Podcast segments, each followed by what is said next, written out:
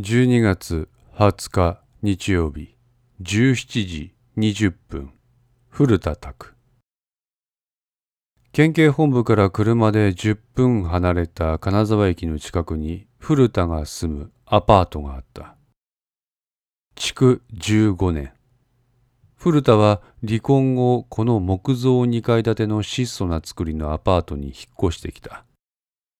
2DK 畳式の間取りは古田一人が生活するには十分のスペースである。このうちの一部屋は古田の趣味でもある仕事部屋に割り当てられている。捜査に関する資料を外部に持ち出すことは禁じられているが個人的に書き留めたメモ類であるとして古田はそれらを自宅に保管していた。無論このメモを見ることができるものは彼以外にない。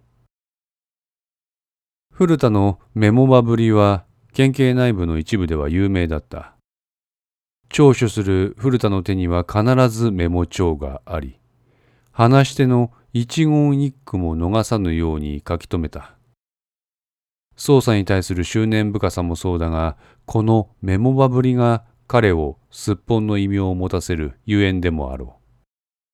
古田は部屋に吊り下げられた電灯の紐を引っ張って、その部屋の電気をつけた。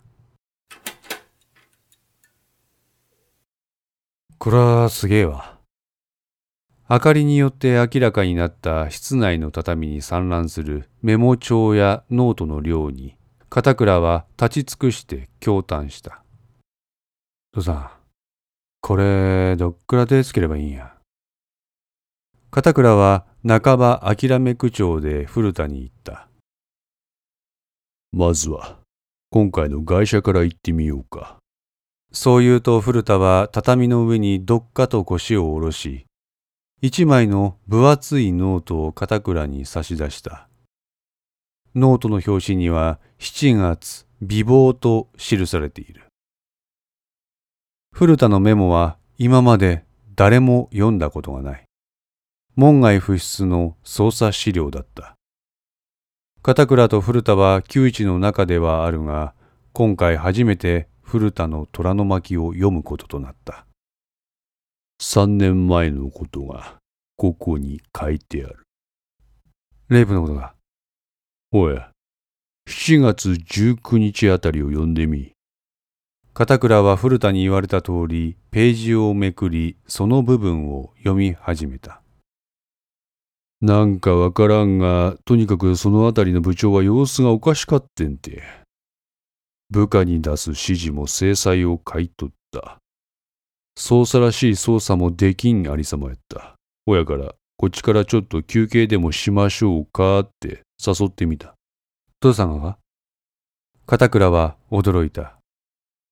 協調性という言葉からは縁遠い存在であった意識が、部下である古田の呼びかけに応じて休憩を取るなど、彼の常識からは考えられない行動だった。手元のメモを読むと、場所は県警本部喫煙所とある。あ？喫煙所？ほうや。え、喫煙所ってあいつタバコ吸うんまあ呼んでみーま。そう言うと古田は自分のタバコに火をつけ出した。三年前、7月19日、雨、16時13分。最近の意識の様子がおかしいことを気にしていた古田は、彼に休憩を進めた。いつもなら大きなお世話だ。そんなことを気にする暇があるなら仕事をしろというのが意識という男だ。しかし、この時は違っていた。彼は古田の勧めにすんなりと応じた。父さん、ちょっと喫煙所にでも行かないか？え、わしもですか？ああ。中華課長、タバコ吸うんですか？そんなに驚くなよ。今まで意識がタバコを吸う姿を見たことがなかった古田に驚くなというのは無理な話だ。二人は県警本部内にある喫煙所に入った。中には二人以外の誰もいなかった。悪いがトシさん、一本恵んでくれないか？古田はタバコの箱をそのまま一式に渡した。一式はその中から一本抜き取り、何のためらいもなくそれを加えた。古田はすかさずライターで火を起こす。意識は右手でその火を囲いながら自分の顔を近づけ、二度ほど吸ったり吐いたりして火がついたことを確認し、思いっきり支援を吸い込んで吐き出した。古田はその慣れた仕草に再度驚いた。それにしても一体どうしたんですか、課長。最近様子が変ですよ。らしくない。そう言うと古田もタバコをくわえ火をつけた。父さんあんた、大事な人がレイプされたらどう思う？え？唐突な質問に古田は困惑した。そしてその意図を測りかねたので、一般的な切り返しをした。課長、捜査に市場が禁物なのは、あなたが一番ご存知のはずですよ。ああ、そうだな。ええ。だが、捜査じゃないんだ。捜査じゃない。ああ。え？古田は意識の意図がわからなかった。一式は背広のポケットからおもむろに2枚の顔写真を取り出して目の前のテーブルの上に並べた。一人は穴山和也、もう一人は井上正雄。こいつらが星だってことはもう調べがついている。古田はその写真を手に取って穴山と井上の顔を見た。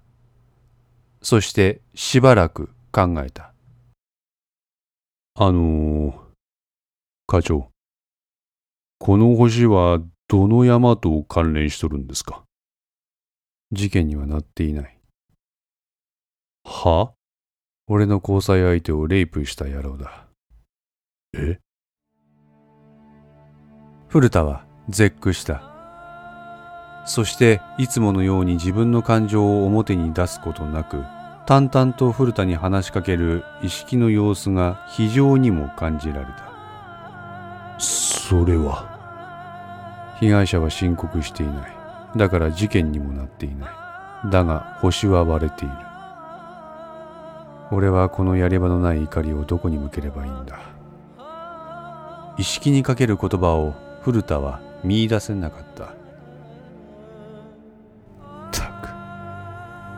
被害者保護って何なんだ法治国家って何なんだなあ、父さん。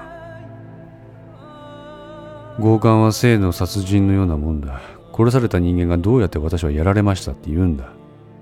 死人に口なしなんだよ。こんなに感情をあらわにした意識を古田は見たことがなかった。普段は雄弁に物事を語らない意識だったが、この時ばかりは違っていた。古田が話を聞き出そうとする前に彼の方から言葉を発する。古田は相槌を打つ程度のことしかできない。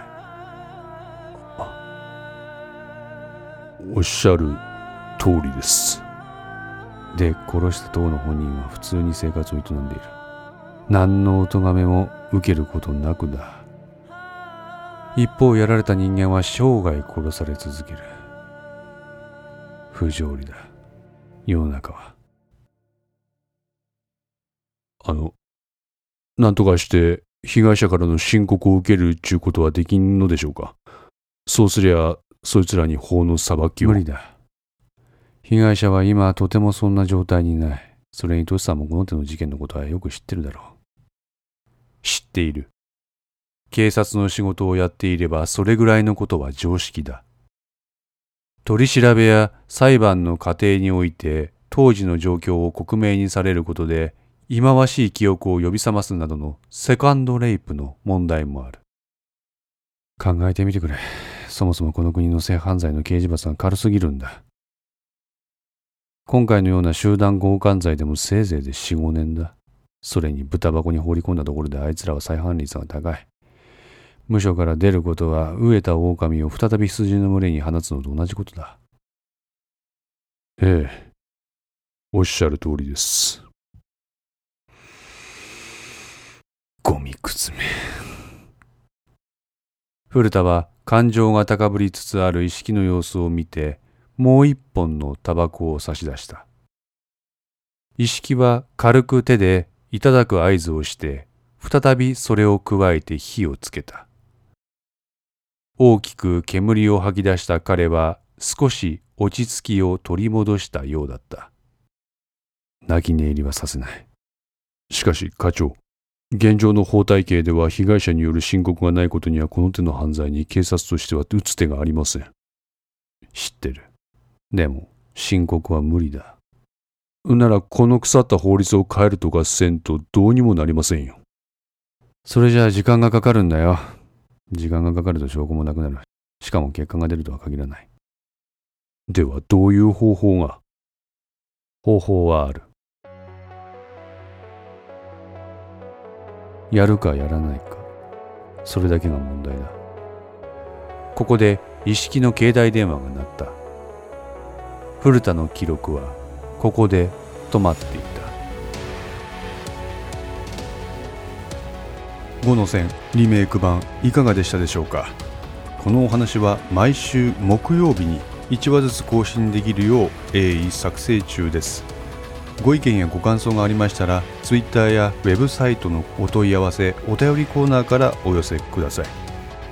皆様の声は私にとって非常に励みになりますのでぜひともよろしくお願いいたします。お寄せいただいた声には実質ですが何かしらの返信をさせていただきます。特にお問い合わせお便りのところからお寄せいただいた感想などはポッドキャストの中でも紹介させていただこうかと思っておりますまた iTunes Music Store の中のレビューも頂戴できれば嬉しいです。5の線3も同時更新しています。よかったらそちらの方もお聴きくださいますと嬉しいです。それでは皆さん、また来週。ごきげんよう。